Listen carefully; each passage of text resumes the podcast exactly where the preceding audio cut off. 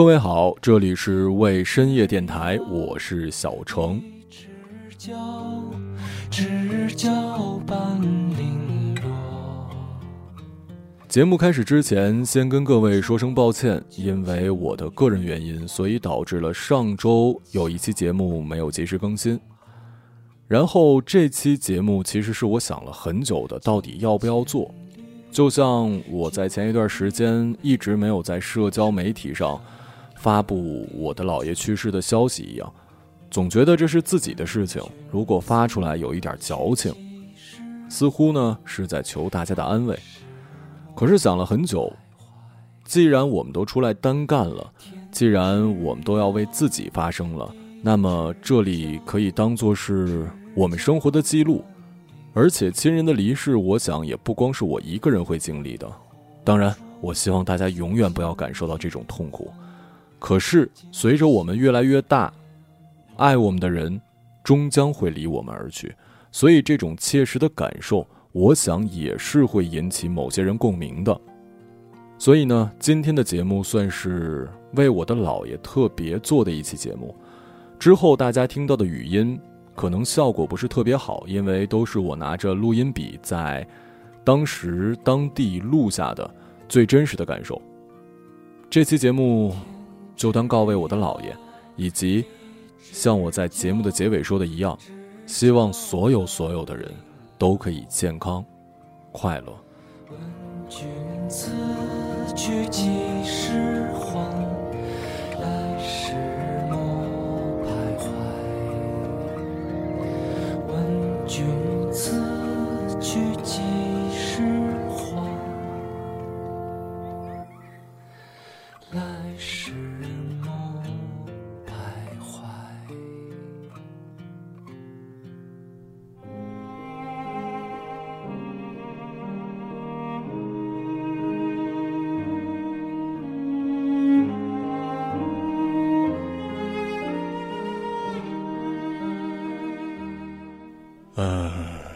现在我已经回到，因为姥爷一直在小姨这儿，然后回到小姨家了。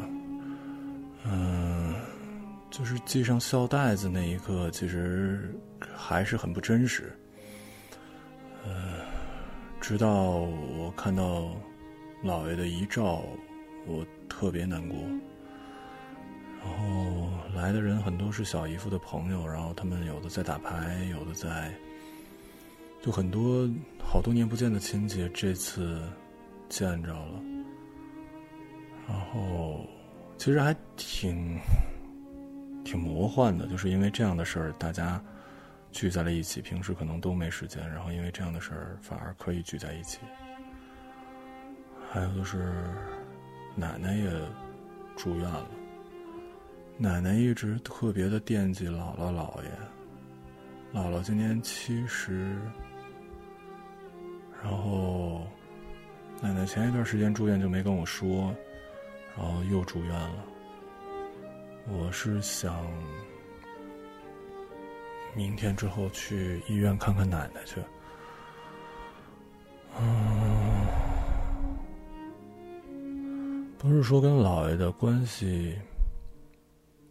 但我确实是跟奶奶、爷爷一起长大的，所以我对爷爷奶奶的感情是超过一切的。就我想到他们，我都会想哭那种。所以，我真的、真的、真的，我很害怕。我大人们面对，就我现在看到的。妈妈还好，小姨也还好，小姨夫也还好，但是姥姥很不好。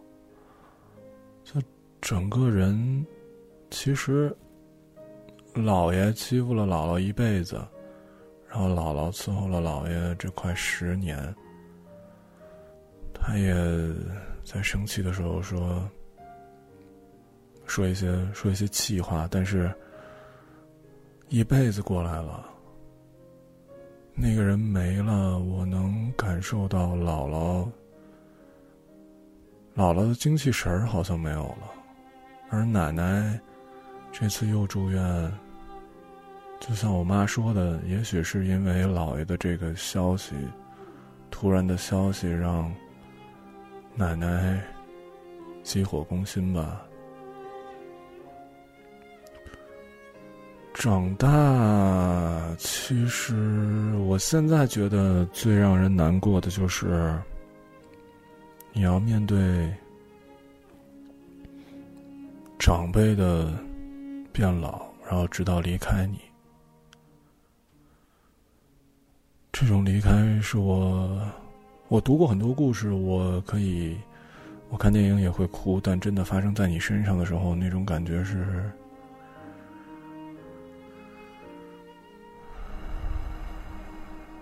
是很怪的。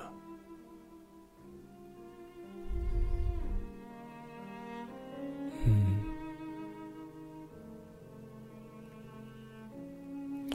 然后我看见。老爷的灵棚外面有一个大红的棺材，呃，其实上面只是有一些浮灰什么的。然后我看大舅跟小舅在擦的时候，我也拿过抹布擦了擦。就这种仪式感，对我的触动挺大。而且现在下面正有。呃，正有人在给那个棺材画上花儿，画上画儿，那画儿都挺好看的，说真的。然后你看着这个，因为可能我们这边还可以土葬吧。然后你奋斗了一辈子，最终真的就只有那么点的一个地方放存放你。然后我爸。小姨夫、大舅、小舅，昨天熬了一整夜守灵。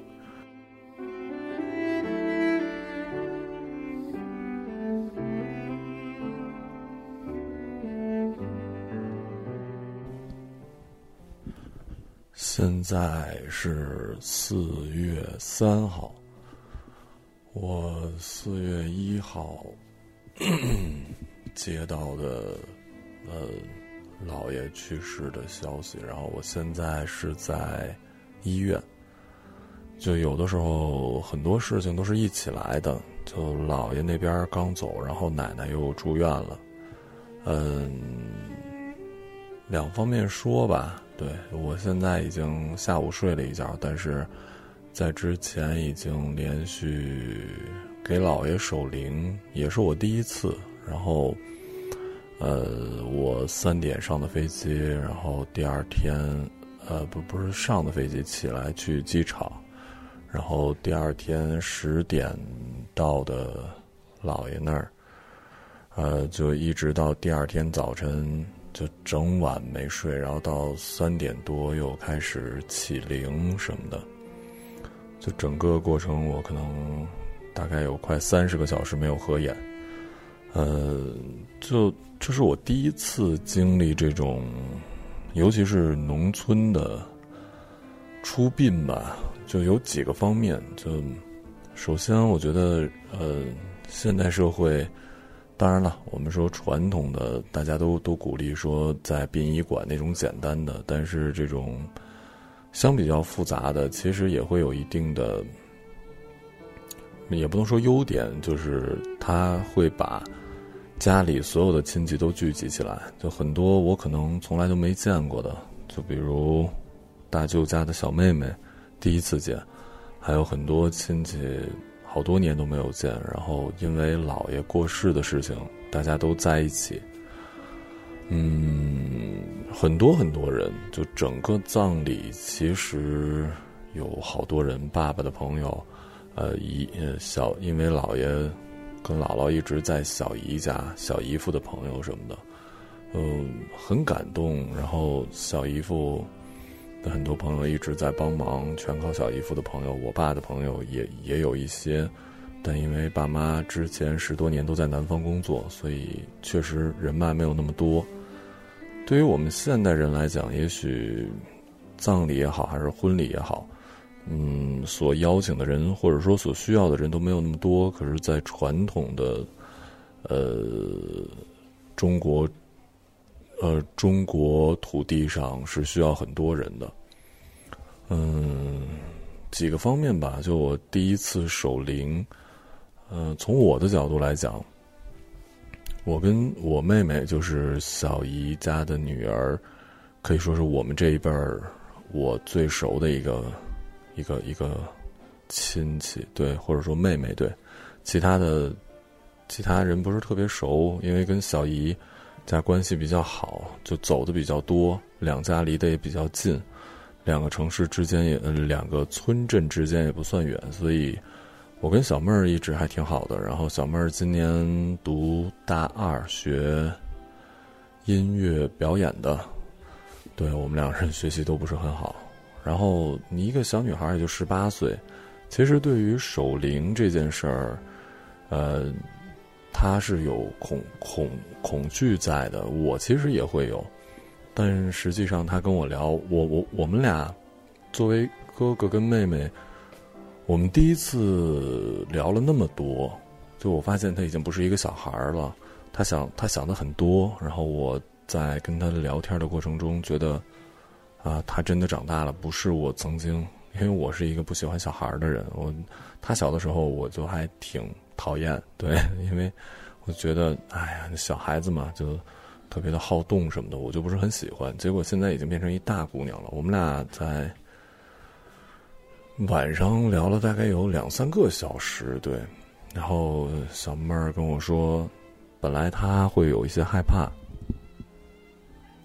可实际上因为是自己的姥爷，也并没有感觉害怕。我也是这种感觉。另外，我说。大舅家的儿子，我的弟弟，嗯，一个身高一米七六，体重一百六十斤的，那么一个就身高跟我差不多，我一米八，然后他他他的体重就整个那个量是比我壮得多的，你想象不到，这只是一个五年级的小学生，对，然后他就处在可能正是传统意义上的讨狗嫌的年纪，在这个时候呢。就哎，就每就一直在跟着我，哎，哥哥干这个，哥哥干那个，我就其实有点烦。然后我觉得，因为他们大舅家一直在天津嘛，只有过年的时候会回来，所以我会跟他说，他还想看电影。我跟他说，我说这是你回来不是玩的。结果他说，我觉得我回来就是玩的。所以说，对于他来讲，可能这趟回家与过年回家比起来，没什么太大的区别。在过程中，可能需要他作为长孙，因为因为我只是长外孙，长孙去做一些事儿的时候，他表现出是完全一个孩子的状态。在这场葬礼上，他有点格格不入，他会有害怕，他会觉得他不太理解。然后大舅家的小女儿，一个两岁的小女孩，特别可爱。对，这个小女孩真的特别可爱，他完全不懂这些的，对于他来讲。他真的，他长大之后，他可能也对姥爷是没有记，他对他的爷爷是没有记忆的。另外还有一个点是，大舅跟小舅，我之前跟大舅其实有一些不太不太愉快吧，因为我是一个很，到现在可能也也也有一些吧，就是那种，怎么说呢，说话。有一些刻薄的人，在有些时候，就如果对方对我表现出了锋利的话语，我一定会更锋利的回敬回去。所以，这种时候我会觉得，嗯，呃，就在有一年过年，我跟大舅是不是很愉快的？然后小舅是一个到现在也是并没有一个怎么说呢，就还处在一个他呃小舅只比我大十岁，所以我们俩的年龄差没有特别大。然后我会更像是朋友一样，而且小舅也没有那么的成熟。可是，在过程中，我发现大舅跟小舅，他们哭的样子、抹眼泪的样子，真的像是一个孩子，一个四十岁、一个快五十岁的人，他们的父亲没了，是像孩子一样哭，就是这个对我的触动特别大。我还有我的妈妈，还有小姨，他们。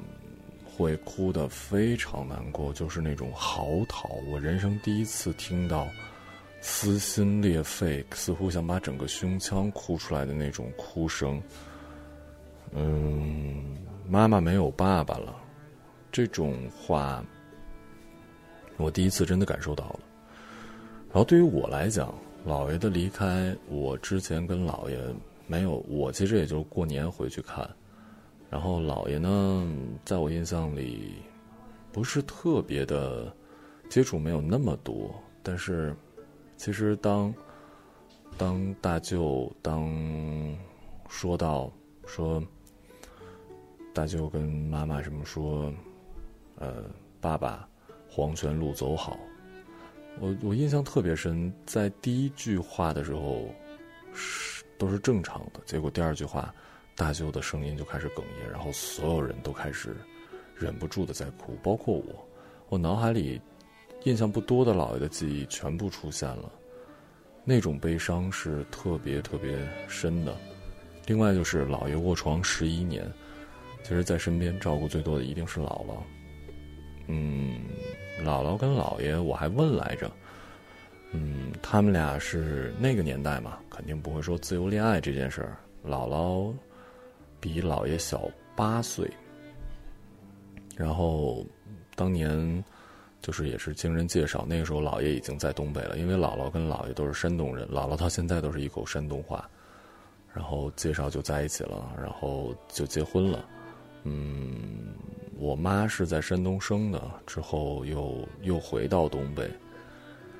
姥姥的一辈子，所有人都在说姥爷。这辈子最大的幸福就是娶到了姥姥。姥姥妈妈的性格就很像姥姥，就是那种没有什么心思，就是全心全意的在为这个家付出。姥爷又是一个有头脑，但是，嗯，怎么说呢？我就举个例子吧，就姥姥跟姥爷曾经开过一家浴室，结果烧锅炉啊，就这些重活啊，其实一直都是姥姥在做的。姥姥并没有传统意义上那女性的那么精细，姥爷会。哎，有一个细节，就是说那个时候听奶奶讲，呃，去我们家的时候，姥爷会随身带一条白手帕，对，然后那个，呃，到哪儿都会垫上，就是一个自己打打扫特别精致的人。然后姥姥就是反而更更在煮，更在做一些粗活。这么多年，就是姥爷四处走，姥姥全心全意在家。在最后的这十一年里，姥姥说：“姥爷其实也有好的地方，就是他没打过他。但实际上，姥爷在得了脑血栓之后，最开始能走，后来卧病在床，压迫了他的语言中枢，他是不能说话的。结果姥姥在最后几年的时候，偶尔啊生气的时候会打姥爷。嗯，他也说觉得姥爷的。”很累嘛，你要知道照顾一个每天要把食物磨成粉末，像豆浆一样的打到他的这个嘴里什么的，这种呃这种生活十多年其实是非常痛苦的。然后结果姥姥哭的几乎要昏过去了。五十多年，我妈多大？可能她跟姥爷结婚就多久？嗯，那个哭声，跟妈妈、跟小姨还有大舅的是不一样的。那种是真的痛失了很，就是真的是人生一半的那种。我们也在聊，因为姥爷在后期的时候，浑身会有褥疮，很痛苦。然后，其实姥爷的去世，对于他来讲是一种解脱。对，然后，可是他在那儿的话，那么那个地儿永远，因为他不能回应，所以你喊爸，你喊姥爷，他也不会回答。但是姥爷每一次看到我们的时候都会哭，尤其是我们在说金矿的时候，他都会哭。他的心里是明白的。结果那个，结果那个人突然就就没有了，那是一种你心里的一部分空了的感觉。嗯，对，然后啊，还有。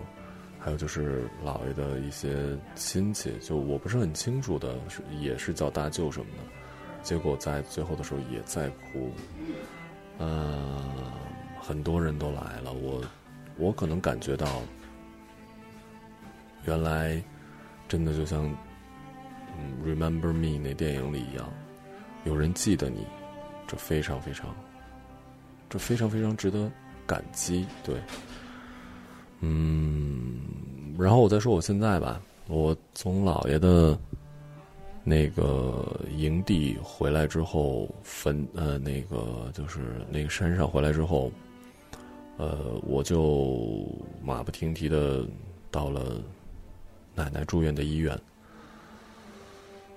我很害怕，因为你们都知道我跟爷爷奶奶的关系是有多么多么的好。结果我特别害怕奶奶真的。发生什么，我真的承受不住。就这个清明节对于我来讲，太不友好了。结果还好，奶奶的状态还不错，就是可能抽了一辈子烟，然后上次也住院，也是因为其他那他都会有一些小的毛病，比如那什么，就是很小的毛病了，就没没没多严重。但是主要的原因就是抽烟导致奶奶是真的抽了一辈子烟，在十几岁就开始抽烟的。东北四大怪之一的，嗯，大姑娘叼个大烟袋，就是她的肺部非常，所以她她她会有呼吸的一些哮喘或者什么的，而且浑身因为已经老了，曾经还摔过腰，所以她走路很辛苦。今天带奶奶去检查的时候，走十几步，奶奶就会上不来气。对，就这种。对于我们年轻人是没法想象的，慢慢的走十几步你就开始喘，然后就上不来气。奶奶真的老了，然后好在没什么大事儿，对，这对我来讲已经是最好最好的消息了。嗯，听到消息的第一时间，奶奶住院了，嗯，姐哥从沈阳还有二大爷从沈阳就回来了，我也是立马就赶紧，我在那儿的时候我就跟妈说了，我说让我爸照顾我妈，然后我一定要回来看奶奶。这种这种感情是特别特别那什么的，对。然后，然后奶奶在病房里找到了她的，真的是山沟沟里的老邻居，比奶奶大十几岁，一个九快九十岁的一个老太太。这老太太很特别，在曾经那个特别山沟沟里面，算是一个怎么讲？算是一个老的。乡呃行脚医生，然后他接生过很多人，一个本来他眼神不太好了，所以呢导致他最开始没认出奶奶，但是奶奶认出了他，他戴上眼镜之后，你想象不到一个九十岁的老人，他记得奶奶是谁，他们家的兄弟姐妹，甚至他说他接生过的每一个孩子的生日，他全部记得。他们上一次见面的时候，可能那位九十岁的老奶奶，她还是一个。二十几岁，呃，三十几岁的人，然后奶奶才二十几岁，结果一晃就过去这么久了。两个老人身体都不好，然后奶奶是在他病床前坐了聊了大概有半个多多小时。两个老人眼神都不好了，耳耳力都不清了，所以我像翻译一样帮奶奶翻译，然后对方的子女在帮老奶奶翻译。两个人就这么聊着，我记得有一句话，那老奶奶说。聊一聊，病魔都走了，就真的你觉得时间到底去哪儿？就整个我的清明假期，我会觉得，我曾经前一段时间我觉得啊，我的那我的我的这份工作特别重要，可是真的跟亲人比起来，可能什么都没有那么重要。当然也有可能说什么也都不重要，但是时间就是这么流走了。一对二三十岁的，呃，认识的朋友，在一晃，已经是以七十多岁以及九十多岁的身份再见面。